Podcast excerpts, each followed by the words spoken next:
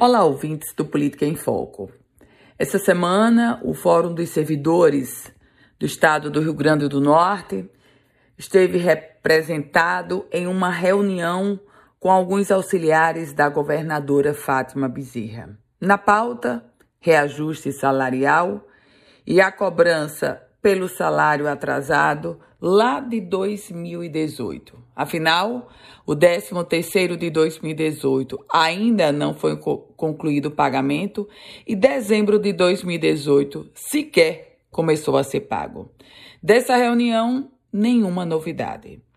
O governo do estado promete pagar dezembro de 2018 até meados do próximo ano e o 13º de 2018 até novembro deste ano. A governadora Fátima Bezerra, que já vem trazendo toda a articulação política com vistas ao processo eleitoral do próximo ano, ela sabe que não pode ir para a eleição, não pode se colocar como candidata oficialmente sem pagar o salário atrasado. Afinal, independente de ter sido A, B ou C que atrasou o salário do servidor público, Hoje, essa conta tem que ser paga pela chefe do executivo estadual, por quem está na titularidade. E nesse caso é Fátima Bezerra. Ela trouxe, o governo do estado trouxe para o servidor público a expectativa de que vai pagar até meados do próximo ano.